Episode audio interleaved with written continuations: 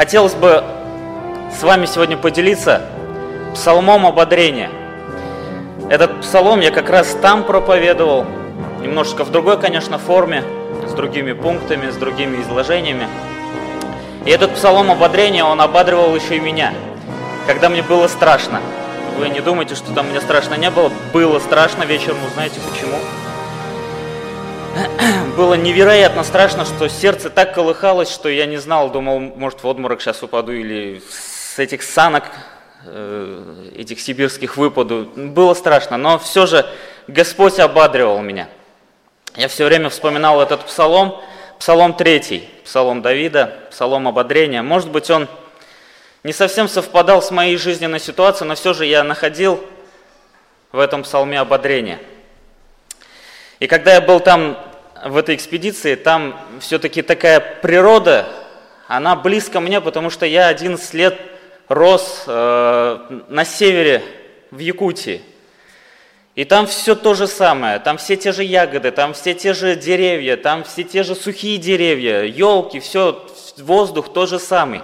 Я прям почувствовал себя, как будто я там, обратно вернулся туда, в тот момент, когда и Господь начал посещать нашу семью через братьев и сестер, и сразу же я начал вспоминать, здесь, когда я жил, я эти моменты не вспоминал, эти истории, миссионерские истории. И я там в этот момент вспомнил одну миссионерскую историю, которую как раз я хотел бы сейчас начать, с которой я хотел бы начать сейчас эту проповедь. Я слышал эту историю, это реальная история, там на севере она произошла, там, где я жил, в Якутии. Расскажу, как помню потому что это воспоминание детства, но все же я запомнил основные моменты. Однажды один миссионер, живущий в тайге, ну, он там поселился жить, собрался посетить местных жителей с проповедью Евангелия. Пройдя чуть глубже в лес, он увидел стаю волков, которые, увидев его, начали стремительно бежать в его сторону. Их было очень много, а он один. У него был сомнительный, но все же маленький, но шанс. Быстро побежать обратно, он ведь не так совсем далеко-то ушел от своего дома. У него был шанс попасть в дом и два варианта. Либо там спрятаться и отсидеться, либо достать из сейфа ружье и отстреливаться от этой волчьей стаи. Два варианта было. Это было логично, это было по-человечески, это было разумно вроде бы, да? Бежать обратно в дом – но Господь побудил миссионера сделать следующее. Опуститься на колени и восхвалить Бога. В эту ситуацию опуститься на колени и восхвалить Бога. Воззвать именно к Нему в этой ситуации. Братья и сестры, как вы думаете, это логично? Бежать надо, бежать. Куда ты на колени падаешь? Чтобы тебя сразу, что ли, съели? Но Господь его побудил, он свидетельствовал, этот брат, что Господь именно его побудил к этому. Так он и сделал. Он встал на колени, закрыл глаза и в молитве начал громко цитировать 22-й псалом. «Господь пастырь мой, ни в чем не буду нуждаться, Он покоит меня на злачных пажитях» и так далее. И когда он закончил э, эту молитву, миссионер увидел, открыл глаза и увидел возле себя только оставшиеся следы, очень близко оставшиеся следы волчьей стаи, которой рядом уже не было. Только следы остались от этой волчьей стаи. Прославив Бога, миссионер продолжил свой путь для провозглашения вести Евангелия. Братья и сестры, хотелось бы, чтобы вы помнили о такой истине. Бог – это великий защитник своего народа – Бог – это великий защитник своего народа. Кто-то может сказать, да нет, я сомневаюсь. Вот есть некоторые ситуации, которые из, из ряда вон выходящие. Там Бог не поможет.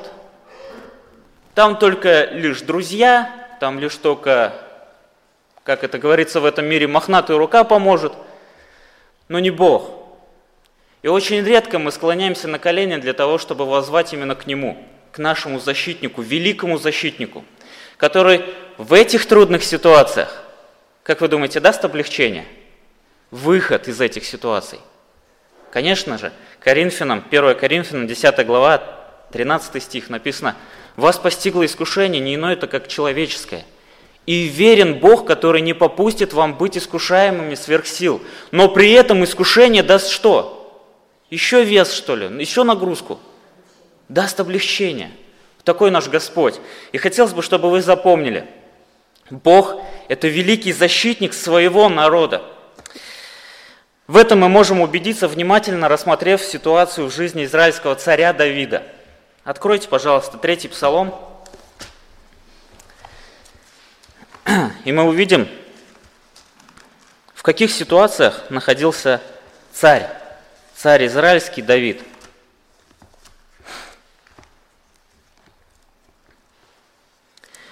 Первое, на что хотелось бы обратить внимание, в какой ситуации находился царь Давид? Давид в опасности.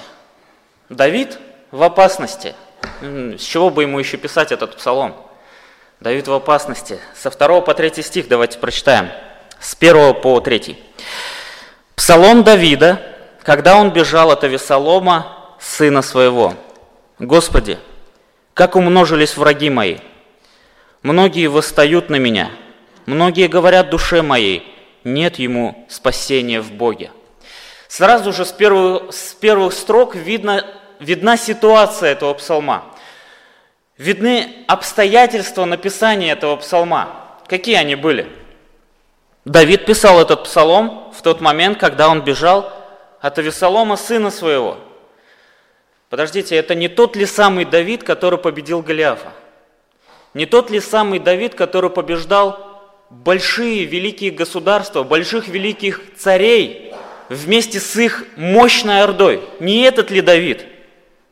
Этот самый Давид. От кого он убегает? От своего сына. Ничего себе, да? Ситуация. Давайте мы немножечко вспомним, что это была за ситуация. Помните, а, один из его сыновей, вот этот Авесолом, Однажды он встал у царских ворот, у городских ворот, там, где производился суд, там, где принимались какие-то решения. Он встал там и смотрит, человек идет за решением проблемы к царю, к Давиду, как это положено, в принципе, да? Что Авесолом делает? Останавливает его и говорит, царь настолько занят, давай я решу твою проблему. Решил. Одного решил проблему, второго решил проблему, третьего решил проблему. Как вы думаете, народ начал думать, что все-таки зачем действительно царя смущать, отягощать вот этими нашими проблемами, если вот есть же ведь сын его, Авесолом. Можно же к нему прибегать. И как вы думаете, доверие он заслужил у этого народа? Конечно же. Настолько он заслужил доверие, что очень большая часть великая часть израильского народа была теперь на стороне Авесолома. Много врагов, которые были у Давида, увидели эту ситуацию как шанс, чтобы отомстить Давиду. В этом же народе были его враги, те, которые его ненавидели, те, которые его не любили, те, которые ему завидовали. И они, естественно, встали на сторону Авесолома. И вот с этим войском, с этой ордой Авесолом пошел завоевывать трон, трон отца своего. Давид не стал сопротивляться, потому что он понимал, что это его сын, ему его было жалко, он его уже один раз простил за преступление. Он все-таки любил своих детей, он понимал, что Давид все-таки несет в какой-то степени какую-то часть наказания за свои содеянные дела, за свои прегрешения. И Давид с верными ему людьми а их было очень мало, потому что к нему присоединилось очень мало и очень верных друзей. И вот с этим маленьким количеством союзников он уходит, оставляя Иерусалим, оставляя свой трон, он уходит, он убегает от своего сына Авесолома. Вот, такая, вот в этой ситуации Давид пишет этот псалом, именно в эту ситуацию. И смотрите, Давид в опасности. Почему он в опасности? Потому что Давид находится в числе наименьшего количества людей по сравнению с многочисленным числом врагов. Наименьшее по сравнению с наибольшим. Смотрите, Давид это выражает в словах, такие как «Как умножились враги мои, многие восстают на меня, многие говорят душе моей». Это нарастающие слова, которые говорят о большом количестве притеснения, о большом количестве опасности со стороны врагов на самого Давида. И Давид переживает. Давид размышляет об этом и говорит, Господи, как умножились враги мои. Многие восстают на меня. Это их активное действие, это не разовое действие, раз они к нему пристали, на него напали и все, и отошли. Нет, это постоянное действие, это постоянное было преследование, постоянная погоня за Давидом. И дальше он повторяет слова этих людей, повторяет необдуманные, я бы даже сказал, слова этих людей, которые гонятся за ним, которые нападают на него. Он говорит, за ними повторяет, многие говорят душе моей. А что они ему говорят? Нет ему спасения в Боге. Другими словами, как это можно выразить? Даже Бог его не спасет. Даже Бог не будет его спасительной башней. Даже Бог. Как вы думаете, это опасно так размышлять? Конечно же. Почему? Потому что Бог – это великий защитник своего народа. Он верный, Он любящий Бог, Он великий всемогущий Бог. И неужели Он не защитит свое? Пусть даже это малое количество, но свое. На всем протяжении Ветхого Завета мы видим милость Божью. Когда Он наказывал свой народ, когда Он даже отправлял их уже это была последняя инстанция его наказания, отправляя свой народ в рабство, в плен отправлял. И вроде бы все, да, ну наказал. Дальше уничтожая, уничтожая этот народ, он же ведь непослушный. Но был маленький остаток людей. Было то маленькое количество людей, ради которых Господь Бог миловал весь народ. Этот остаток был верен Богу. Этот остаток поклонялся Богу даже в этих тяжелых ситуациях. И вот ради этого остатка Господь миловал абсолютно весь свой народ. И мы видим в этом защиту Божью, отцовскую любовь, отцовскую заботу через эти ситуации. И смотрите, Давид говорит, нет ему спасения, нет ему спасения в Боге. Но Давид знает, Давид знает, что Бог – это великий защитник своего народа. Откуда он это знает? Не раз были ситуации. И если смотреть на древнееврейские слова, да, если смотреть, читать этот псалом, в древ... я, я не умею читать, если честно. Я прочитал это в таком переводе, и там есть такое слово, я уже его забыл, но по-русски это пауза. Это же ведь псалом, это песнопение, которое пишет Давид. И вот здесь вот после этих слов стоит пауза. То есть псалмопевец заставляет или дает время поразмышлять над этими словами, над тем, что он уже сказал сейчас. Сейчас подумайте, Господь, многие на меня нападают, многие преследуют меня, многие говорят, нет ему спасения даже в Боге. И вот такое размышление. А так ли это? Так ли это? Из четвертого стиха мы видим следующую ситуацию Давида. Давид в покое находится – в каком покое? Где он этот покой нашел, когда большинство людей, большинство врагов нападают на него, преследуют его постоянно? Где он этот покой-то нашел? Смотрите, противоположный союз «но». До этого было что-то страшное, но сейчас будет что-то кардинально противоположное предыдущим стихам. О чем здесь говорится? С 4 по 7 стих. «Но Ты, Господи, щит предо мною. Слава моя, и ты возносишь голову мою. Смотрите, интересно, да? Давид только что говорил, что очень много людей на меня нападают. Очень много людей сетуют на меня, говорят мне оскорбительные слова, и не то, что даже оскорбительные, а не дающие надежду слова. Даже в Боге ему нету спасения. Даже Бог ему не, не будет являться той самой защитой. Но Давид знает, Ты, Господи, щит предо мною. Именно Ты, Господь, щит предо мною. Щит являлся много раз являлся защитой у царя Давида. В его военных походах, когда он воевал, э, он защищался щитом от всяких нападок, от стрел, от меча, от копья. Вы понимаете, да, что такое щит? Все видели фильмы с этими историческими фильмами, где многие воины защищались щитами.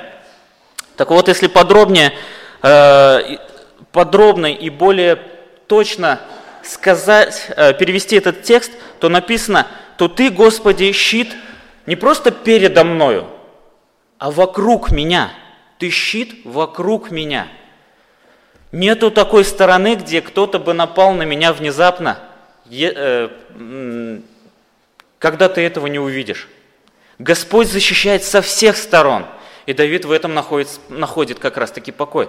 И многие говорят ему, нет ему спасения в Боге. Но Давид утверждает, он не сомневается, он утверждает, он щит предо мною, он щит вокруг меня, он защищает меня, он является тем самым, который защитит меня в разных ситуациях от разных нападок, от этих стрел искушения, от этих мечей, которые унижают его.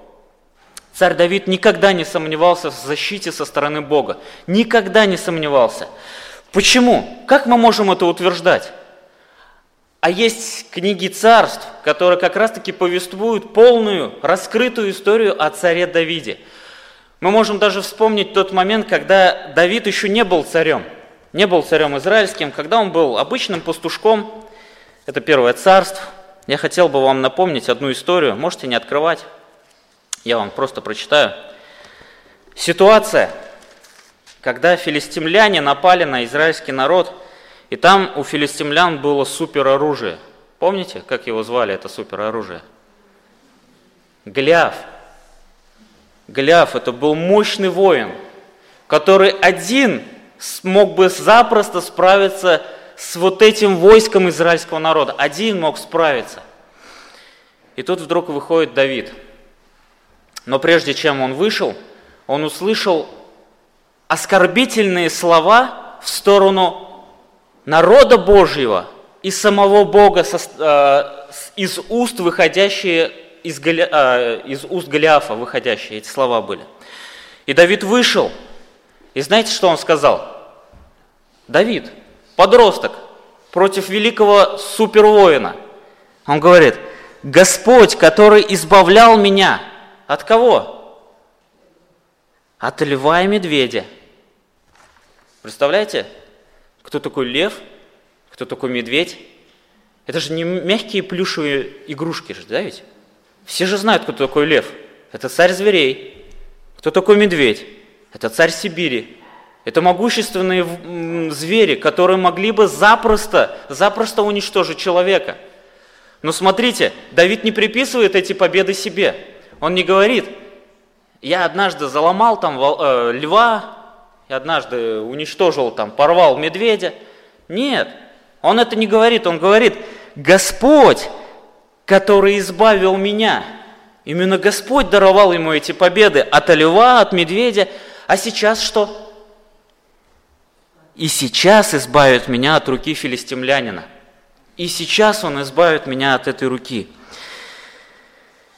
«Я иду против тебя во имя Господа Саваофа, Бога, воинств израильских, которые ты поносил», говорит, царь, о, говорит Давид. И как вы думаете, ну, думаете, все знают уже эту историю, все помнят, да, как, какая была развязка? Гляв был побежден. Чем? Копьем, мечом, мячом. камушком, маленьким камушком из ручейка.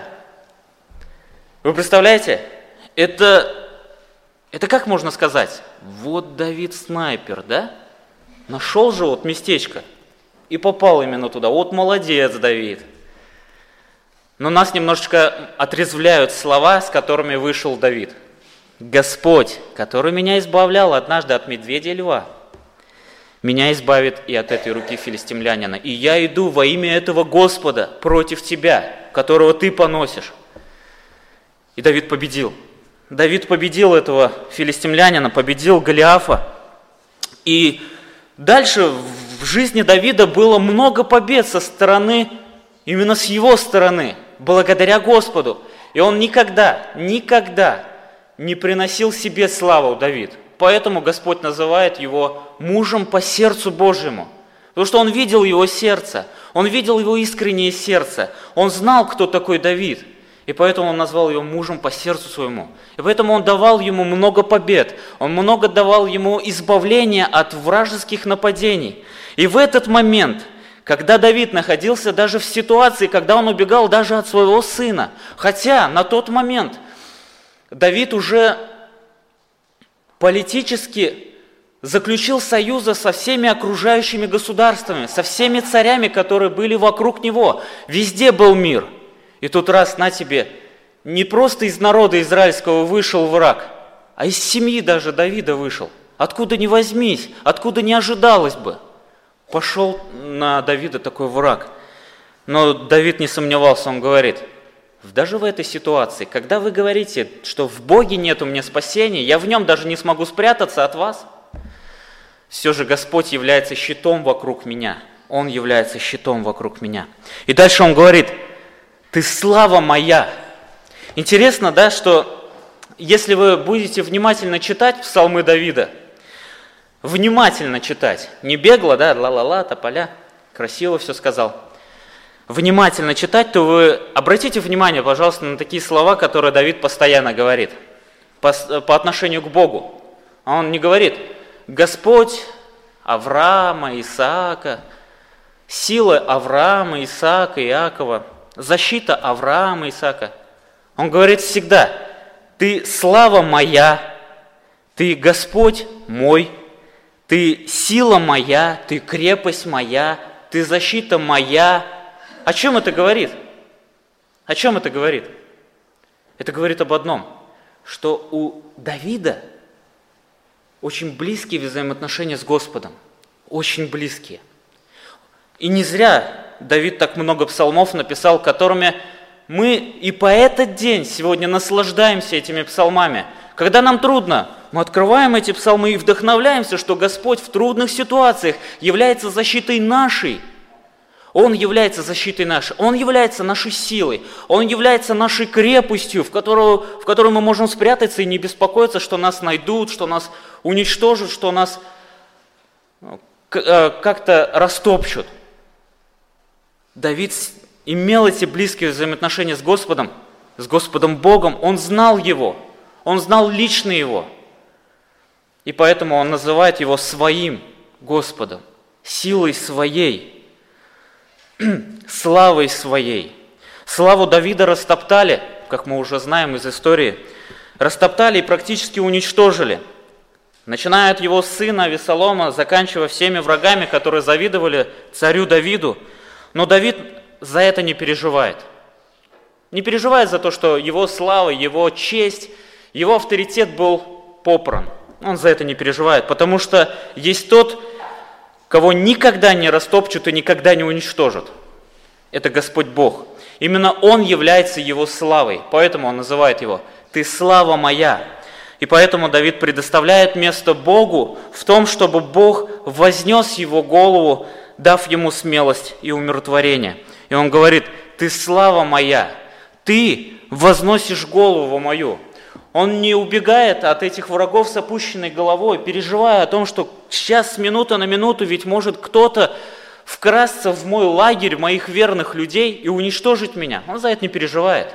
Он не переживает, потому что Господь является его щитом, Господь является его славой, и Господь поднимет ему голову. Господь будет являться его защитой, подкреплением и умиротворением, и смелостью и всем остальным. Именно Господь будет являться.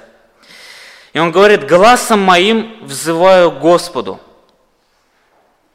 Глазом моим, голосом, голосом моим. Царь Давид к кому обращается? Он обращается к великому царю. Царь Давид обращается к великому царю, зная, что он его утешит, зная, что он его услышит – и поэтому он взывает к нему. И поэтому он не просто предполагает, услышит, не услышит. Вот не знаю, услышит, а может быть он занят чем-то. А может я плохо молюсь, а может я тихо говорю, тихо взываю. Он с уверенностью говорит, голосом моим взываю, и что он сделает? Дальше написано, и он услышит меня со святой горы своей. Он услышит меня. Давид был уверен в том, что Бог является его великой защитой. Бог именно является его защитой. И он говорит дальше, ложусь я, сплю, встаю. Ложусь я, сплю, встаю. У кого плохо со сном? У многих. Почему? Вот лично по себе могу сказать, что чаще сон пропадает из-за каких-то переживаний. Когда какие-то трудности в жизни – когда какие-то переживания в жизни. Из-за этого сон прям уходит, далеко куда-то ушел. И размышления, переживания, сердце колотится, ворочаешься, круги наворачиваешь в кровати. У многих это в жизни бывает. Давид, тебя же сейчас многие преследуют. Тебя же сейчас преследует человек, который является твоим сыном – Тебя преследуют не просто какие-то враги отдаленных государств, тебя преследует твой народ из твоего народа. И в любой момент может вкрасться враг, вкрасться, неожиданно вкрасться, быть вот среди вот этого, этих людей, которые, возможно, верные, возможно, нет. Но кто-то из них может быть врагом и ночью запросто может перерезать ему горло или убить его в любой момент – Давид, почему ты сейчас спокойно спишь? Почему ты спокойно ложишься? И почему ты бодрый встаешь? Почему? У него есть хорошее лекарство? Карвалол, успокаивающее, снотворное какое-нибудь? Есть? Мы не видим этого в тексте. Мы видим только лишь одного.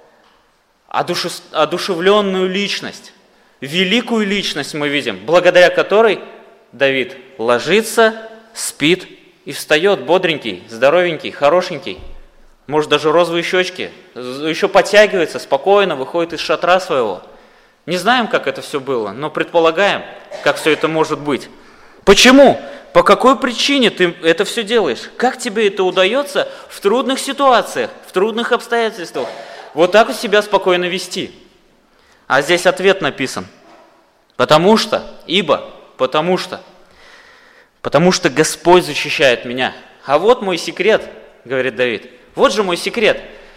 Это ничто по сравнению с вот этими успокоительными, снотворными. Господь – это живая личность, с которой я постоянно имею вот эти близкие взаимоотношения, э, которому я много псалмов написал, благодаря Его за все избавления, наслаждаясь Его величием – Именно Он является моей защитой. Он защищает меня. За что мне переживать? За этих людей, что ли? За которую, которую раз могут меня ночью убить? Нет, я за это не переживаю, я спокойно ложусь. Сон приходит спокойненько, встает он спокойно, умывается он спокойно. Все он делает спокойно, потому что Господь его защищает. И он в это верит. Он этому доверяется. У него уже, если честно сказать, богатый жизненный опыт в надежде на этого Господа, богатый жизненный опыт. Пусть Господь нас благословит, чтобы и мы в трудных ситуациях никогда не сомневались в защите Бога. Почему? Потому что Бог – это великий защитник своего народа. Чтобы нам Ему доверяться, нам нужно больше о Нем узнавать. А в каких это книгах мы о Нем больше-то узнаем? Ответ один. Вот здесь это письмо, толстенькое письмо о Боге. Бог написал о себе, чтобы мы Ему доверялись, чтобы наша вера имела твердое основание, не шаткое, не жидкое основание, не стул со сломанными ножками, а чтобы было твердое основание, скала, вот этот твердый камень, это как раз таки является Слово Божие.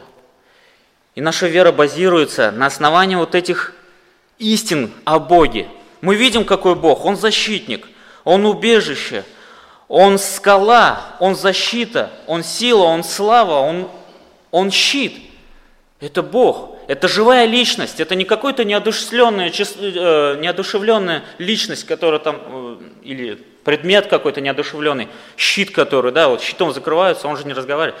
А Давид имел близкие взаимоотношения с этой защитой. С этим защитником он имел близкие взаимоотношения. Поэтому он запросто, запросто это делал. Мы не знаем, конечно, может быть, были у него доли сомнения, может быть, были у него доли переживания. Он был человеком, ему свойственно было в каких-то моментах переживать, но сам Господь Бог дает ему оценку. Сам Господь Бог пишет через него вот этот псалом. Он спокойно, Господь свидетельствует. Он спокойно ложится, он спокойно встает, он спокойно спит по той причине, потому что я являюсь его защитником, а он доверяется мне. По этой причине у него все спокойно. У него сердце не колышется, у него сердце нормально бьется. Пусть Господь нас благословит, чтобы в трудных ситуациях, какие бы они ни были, даже если вы думаете, что это супер выходящий из вон, из рамок вообще ситуация, которая никому не свойственна, нету даже выхода в Слове Божьем на эту ситуацию, бросьте эти слова куда-нибудь подальше, выбросьте их, убегайте от этих слов, убегайте от этих мыслей. Пусть Господь Бог будет вашей защитой. Пусть Господь Бог, эта живая личность, будет вашим убежищем в этих трудных ситуациях. И, и пусть Господь дарует нам вот эту веру, веру в Него, укрепляет в нас эту веру, в эту личность, в живую личность, в живого защитника, так как Он делал по, по отношению к самому царю Давиду. И дальше мы видим еще одну ситуацию, это последняя ситуация Давида. Давид, Давид в молитве. Давид в молитве. С 8 по 9 стих – а даже можно с седьмого начать. «Не убоюсь тем народа, которые со всех сторон ополчились на меня. Восстань, Господи, спаси меня, Боже мой, ибо Ты поражаешь щеку всех врагов моих, сокрушаешь зубы нечестивых, от Господа спасение, над народом Твоим благословение Твое». Давид призывает именно Бога вмешаться в эту ситуацию и разобраться со всеми врагами Давида – он не бежит к соседним государствам, в соседнее государство за защитой. Ведь мог же, да ведь? Со всеми же ведь союз же ведь есть. А ведь там царицы были мощные, с которыми он заключил мирный договор. Там были мощные государства, там были мощные войска, которыми он мог запросто подавить вот эту вот восстанице. Запросто мог. Он бы мог бы направляться, да, ведь к, это, э, к этим государствам, к этим царям, к этим защитникам. Мог же ведь? Да, конечно, мог бы. И Господь его побудил, как того миссионера в той тайге. Господь побудил его не бежать куда-то, не бежать где-то искать защиту, потому что защита он. Склониться на колени лучше и взывать, прославлять его, наслаждаться этой личностью и взывать его, чтобы он защитил и чтобы он расправился с этими врагами. Что Давид как раз таки и делает. Он молится и говорит – «Восстань, Господи!» Это военный клич, был привычный для Давида, когда он собирался против каких-то государств, против каких-то царей, против каких-то войск. Он взывал, он этот военный клич крикнул в молитве Господу и сказал, «Восстань, Господи! Восстань! Спаси меня, Боже мой!» Он не говорит, чей-то Бог, «Ты Бог мой, спаси меня!» Ты поражаешь в щеку всех врагов моих сокрушаешь зубы нечестивым. О чем это говорит? Это прямой ли, э, прямой ли это смысл, что все его враги будут ходить с красными щеками и беззубые? Нет же ведь?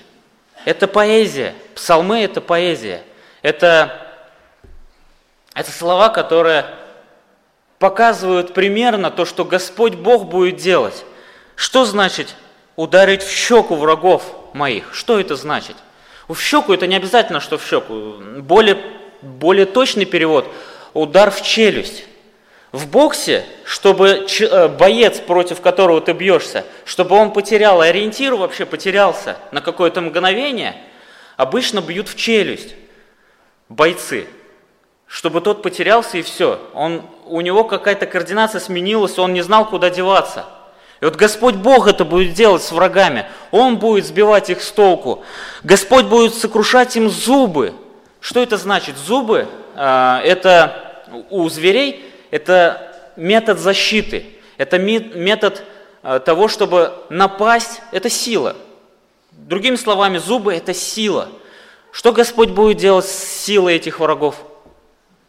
Сокрушать, уничтожать, как, как стекло будет разбиваться. Все будет в пух и прах разноситься. Почему? Разве Давид это сделает? Мы видим, что Давида здесь нету. Давид на коленочках стоит. Давид вопрошает к своему защитнику. И он говорит, «Восстань, Господи, спаси меня, Боже мой, потому что Ты поражаешь в щеку всех врагов моих, сокрушаешь зубы нечестивых». И он заявляет, он дает заявление, он не сомневается, ничуть не сомневается в Господе, и он утверждает и говорит, от Господа спасение мое. Ниоткуда я больше спасения-то своего не ищу. Может быть, вы мне говорите, нет ему спасения в Боге. В третьем стихе написано, вы все говорите, многие говорят мне об этом, нет ему спасения в Боге. А я могу четко утвердить, говорит Давид, спасение мое в Господе, спасение мое именно с его стороны. Он является моей защитой, он является моим убежищем, он является моей славой, он является моим щитом вокруг меня. Именно этот Господь Бог, это живая личность, это живой великий Бог – Именно Он меня защищает. И поэтому Давид говорит, над народом твоим благословение не чье-то, а твое благословение. Молитва Давида была наполнена прославлением Бога.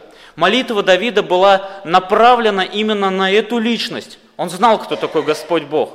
Он лично знал. Он ничуть не сомневался, что Господь задумается, да ладно, ты уж сколько уже победил-то там воинов? Давай-ка сам уже, нет, он ничуть не сомневался в Боге. Он взывал постоянно к Нему. Хотя опыт был, багаж был большой же ведь у Давида. Опыт был большой же в его жизни, да? Мог же там запросто сразиться, ведь были ситуации, когда он и в наименьшем количестве людей побеждал большие войска. Были же ситуации? Были.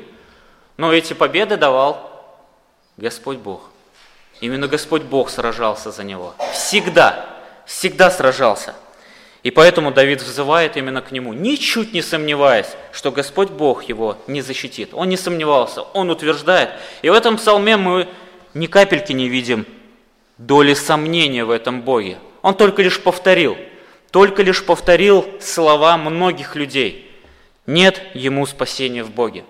Но Давид так не думает, Давид так не считает, потому что он знает своего Господа, он знает своего защитника, он в этом уверен – Братья и сестры, мы сегодня видели главную идею, что Господь Бог – это великий защитник своего народа. Он всегда защищает. Даже видя эту ситуацию с этим миссионером в тайге, ну как же тут-то? Ну ведь волки же загрызут, ну кто? Их много, их очень много, беги в дом. Нет, Господь Бог побуждает, склонись на колени. Склонись на колени, ведь там же ведь сила – там же ведь вся мощь на коленях, когда ты взываешь к этому Богу, когда Он является твоей защитой, когда Он именно выходит за место тебя и сражается за место тебя, защищает тебя, дает тебе выходы в этих трудных ситуациях. И Давид, ничуть не сомневаясь, даже в этой опасной ситуации, в которой он находился, в этих преследованиях, Давид находит покой в этом Боге. Находит покой, находит спасение именно только в этом Боге, которого он знает – которому он верит, которому он доверяется. И этот Давид взывает не кому-то другому, он взывает именно к этому Богу, в котором он нашел покой. Пусть Господь нас благословит, чтобы в наших жизненных ситуациях, всех они разные бывают.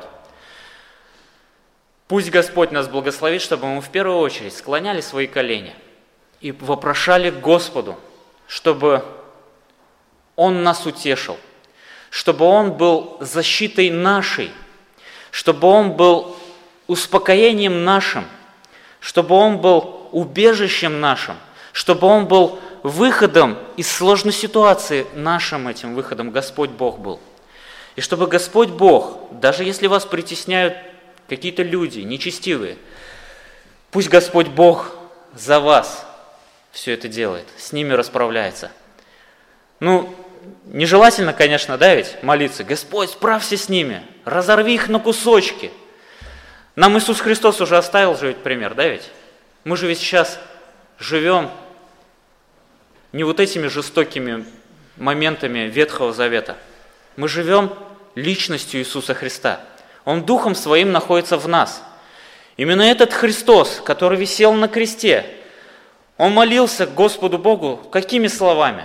Когда его били, когда ему плевали в лицо, когда его прибивали. Что он сказал Богу? Разорви их на куски, чтобы их не было. Нет же. Он им он молился Богу и говорил, прости им, пожалуйста. Потому что они не знают, чего делают. Они не знают. Они в неведении, они в этой темноте находятся. Пусть Господь нас благословит, чтобы в молитвах мы всегда предоставляли место нашему Господу Богу, а Он любящий Бог. И этот любящий Бог, Он всегда будет говорить, побуждать нас к тому, чтобы мы молились за наших врагов, чтобы мы их благословляли.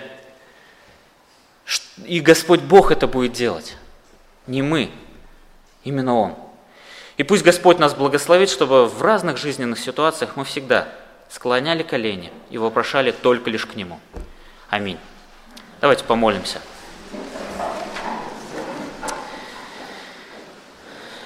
Великий наш Господь и Бог, мы благодарим Тебя и славим за, за то, что Ты нас постоянно ободриваешь.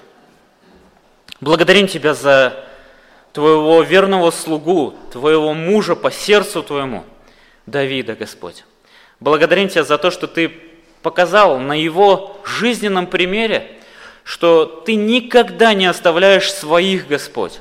Ты всегда являешься защитой своего народа, Господь. Мы благодарим Тебя за это, за эти утешительные слова, за это ободрение, Господь, за эти наставления, твердые наставления, Господь. Помоги, чтобы мы всегда утверждались в Твоей личности, чтобы мы все больше и больше знакомились с Тобой посредством Слова Божьего, посредством молитвы с Тобой, Господь, чтобы наши отношения с Тобой, они завязывались все ближе и, крепче, Господь.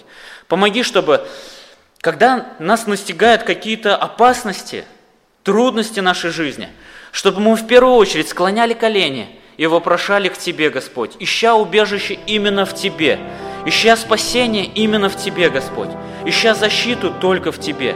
Помоги, Господь, помоги, чтобы во всем этом была слава только лишь Тебе. Научи нас, Господь, доверяться Тебе. Научи нас предоставлять место Тебе, Иисус, Господь, чтобы Ты во всем, в наших жизненных ситуациях проявлялся именно Ты, Господь, через нас. Благослови, пожалуйста, чтобы во всем была слава нашему небесному Богу Отцу. Просим Тебя во имя Иисуса Христа. Аминь.